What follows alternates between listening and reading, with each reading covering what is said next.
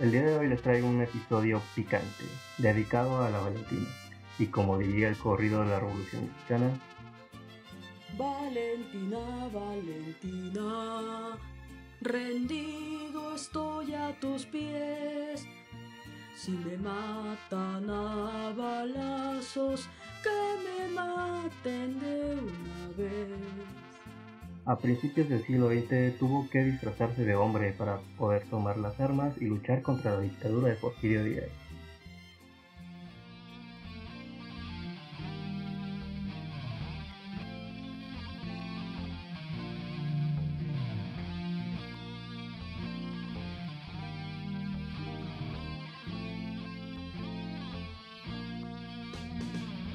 Bienvenidas y bienvenidos a otro episodio de Asalto al Cielo, su podcast de historias rebeldes, revolucionarias y disidentes.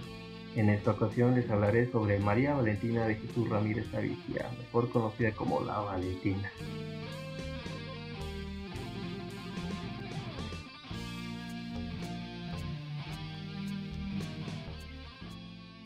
Como hemos abordado en otros episodios, el rol de las mujeres como agentes activas de su presente y de la historia ha sido ignorado y por supuesto la Revolución Mexicana no fue la excepción. Y es que muchas veces las mujeres tuvieron que cambiarse de género para poder combatir en la guerra revolucionaria que inició el 20 de noviembre de 1910. En esta época la sociedad era paternalista y machista. Por ello se acostumbraba en la mayoría de ciudades y poblados de México que las mujeres se casaran vírgenes y que fueran unas esposas virtuosas. En las clases populares, las mujeres estaban relegadas a las tareas del hogar, el cuidado y la crianza de las infancias y los hacendados tenían el derecho de pernada, es decir, podían estar con las esposas de los peones la primera noche de boda.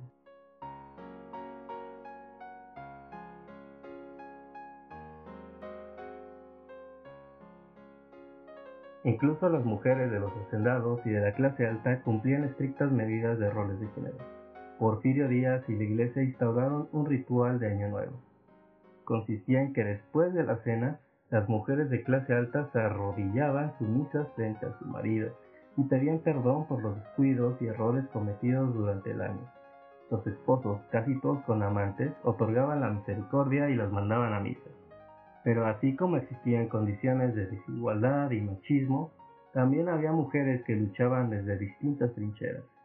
Había mujeres que editaban periódicos contra el régimen, profesoras que alfabetizaban a las clases populares, sindicalistas, anarquistas que conspiraban contra el gobierno y soldaderas que se unieron a la batalla revolucionaria, como acompañantes o empuñando un rifle, a pesar de que se cumplían ciertos roles y normativas sociales de forma estricta, se alzaron en armas, entre ellas circulaba un dicho. Órale, éntrale, y la que tenga miedo de morir, que se queda a cocer frijoles. La mayoría de ellas eran mujeres que pertenecían a los sectores más empobrecidos de la sociedad, como la periferia de las ciudades y el campo. Ese fue el caso de Valentina Ramírez Avitia, la Valentina, quien nació un 14 de febrero de 1893 en Orotal, Tamazula, Durango. Sus padres fueron Norberto Ramírez y Micaela Avitia. Tuvo cuatro hermanos mayores y una hermana menor. De familia campesina, su padre se dedicaba a arrear el ganado y a labrar los campos de Norotal. Debido a su trabajo de arriero, Norberto viajaba constantemente por la sierra de Durango y Sinaloa, visitando los pueblos cercanos, lo que le permitía estar informado de los acontecimientos políticos y sociales más actuales, e incluso de conocer los clubes antireeleccionistas, que se formaron en algunos pueblos contra el régimen de Porfirio Díaz. Fue así como él, cada que regresaba a casa platicaba de todas estas noticias con su familia.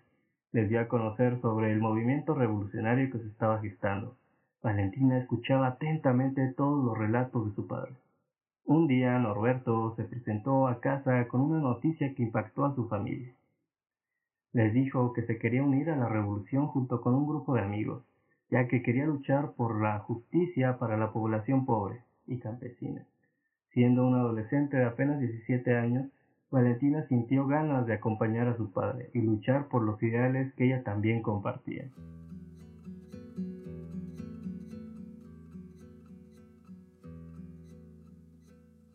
Sin embargo, el deseo de Valentina de luchar junto a su padre se vio frustrado, puesto que murió a las pocas semanas en combate. pero el sueño de Valentina no quedó en el olvido. Y contraviniendo las normas sociales de que las mujeres no debían de participar en la revolución, decidió imitar las posturas y comportamientos que veía en sus hermanos. Todos los días Valentina practicaba los movimientos masculinos que hacían sus hermanos al sentarse, al saludar, montar a caballo y por supuesto al hablar, a la vez que a escondidas practicaba tiro con su rifle.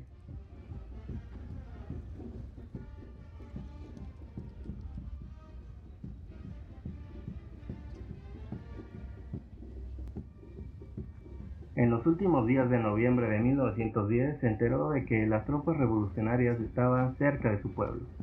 Aprovechó que sus hermanos se encontraban trabajando en la milpa a unos cuantos kilómetros del pueblo. Así que rápidamente se vistió con la ropa de sus hermanos, escondió sus trenzas bajo el sombrero, tomó la carabina, la pistola 44, las cartucheras, botas, puelas y el caballo de su hermano, y se unió a la bola de revolucionarios bajo el nombre de Juan Ramírez.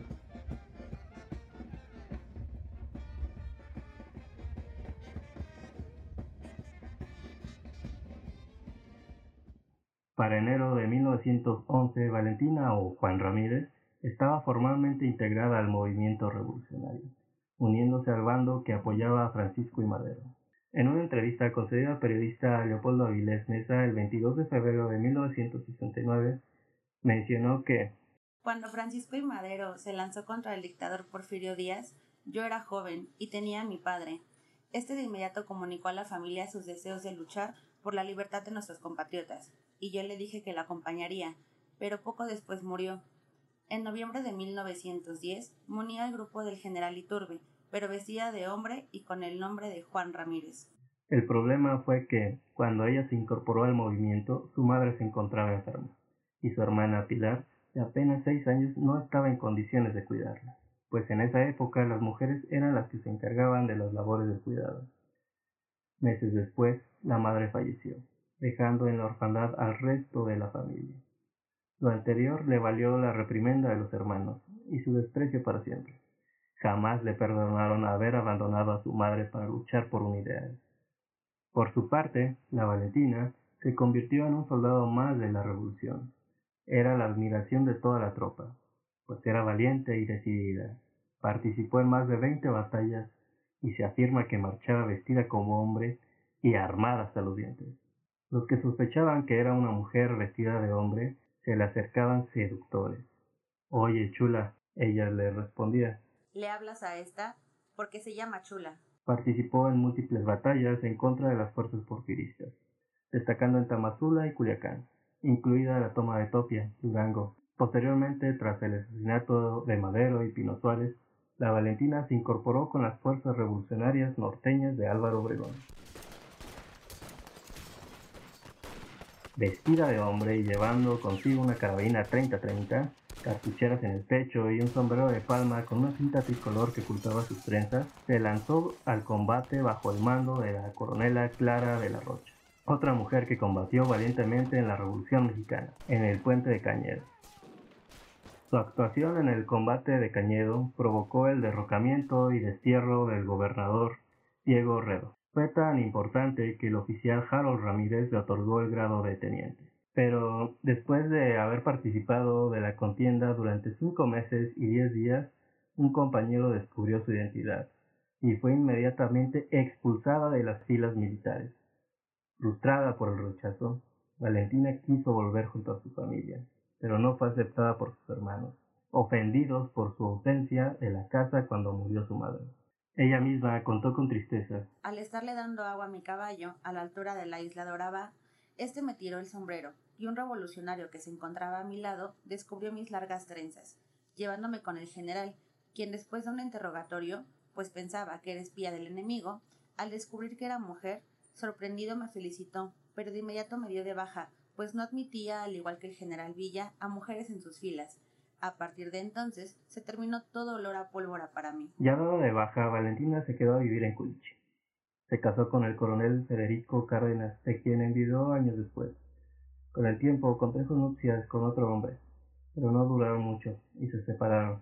En 1936, a la salida de la catedral, se topó con un general por el que tenía mucho aprecio pues había luchado a su lado en la revolución. Al verla en condiciones de precariedad, le recomendó que fuera a ver a la familia Almada en Abolato, para que le dieran trabajo, y así fue como formó parte de la servidumbre.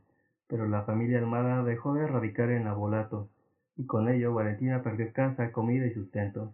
Con sus ahorros y préstamos construyó como pudo un pequeño jacal de lámina, y se dedicó a lavar y a planchar ropa ajena. En 1962, viendo las penurias que Valentina pasaba, los vecinos le sugirieron que fuera al cuartel de Culiacán, que tenía derecho a una pensión como veterana de guerra, y así lo hizo. Los soldados la atendieron y reconocieron como veterana, pero de acuerdo con su historial no acreditaba pensión alguna, ya que oficialmente solo había prestado servicio del 12 de enero de 1911 al 22 de junio del mismo año es decir, cinco meses y diez días, de modo que solo le entregaron el documento que le acreditaba como veterano. Cuando recibió este reconocimiento, dijo, Me llena de satisfacción y de orgullo, pues después de haber servido en el ejército maderista como soldado raso, no obstante mi condición de mujer a los 70 años, veo que bondadosamente se me toma en cuenta. En 1969 la veterana de guerra fue atropellada en Abolato y desafortunadamente quedó lisiada de por vida por lo que el ayuntamiento de Culiacán decidió apoyarla y la inscribió en un asilo para ancianos. Sin embargo, Valentina usó su fuerza y determinación para lograr escapar. No soportaba la idea de vivir o morir encerrada.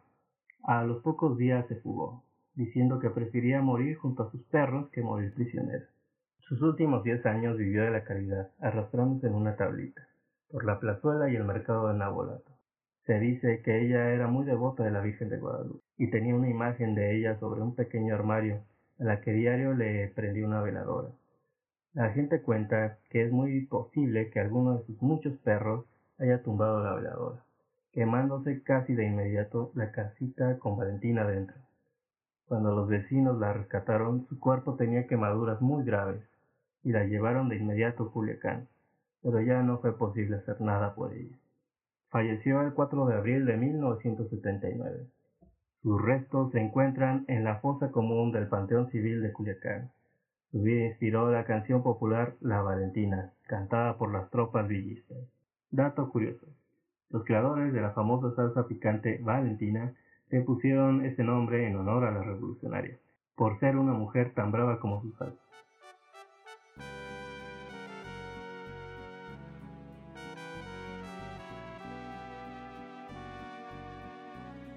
La historia de Valentina es la historia de muchas mujeres que en la Revolución Mexicana tuvieron que contravenir los roles de género preestablecidos para poder luchar por lo que ellas creían. E incluso cuando sobrevivían a la guerra, todavía tuvieron que luchar por reconocimiento. Recordemos a Valentina y a todas las mujeres que lucharon por acabar con la dictadura de Porfirio Díaz y por una sociedad más justa, igualitaria y equitativa. Hasta aquí terminamos el episodio de esta semana. No te olvides de compartir este podcast con tus contactos y apoyar a este proyecto siguiendo las redes sociales para no perderte de los nuevos episodios. Nos encuentras en Twitter como Podcast Asalto al Cielo y en Facebook como Podcast Asalto al Cielo con una X después de la S.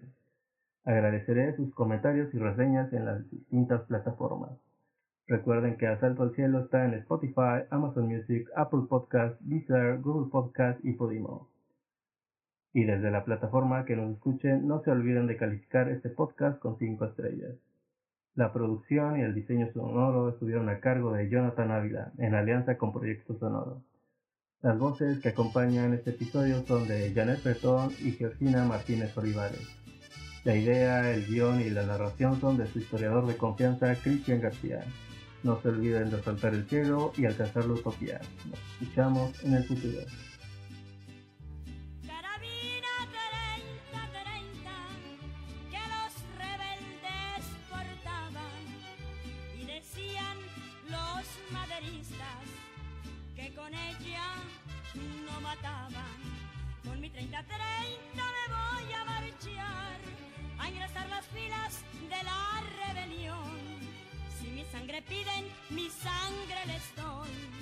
por los habitantes de nuestra nación.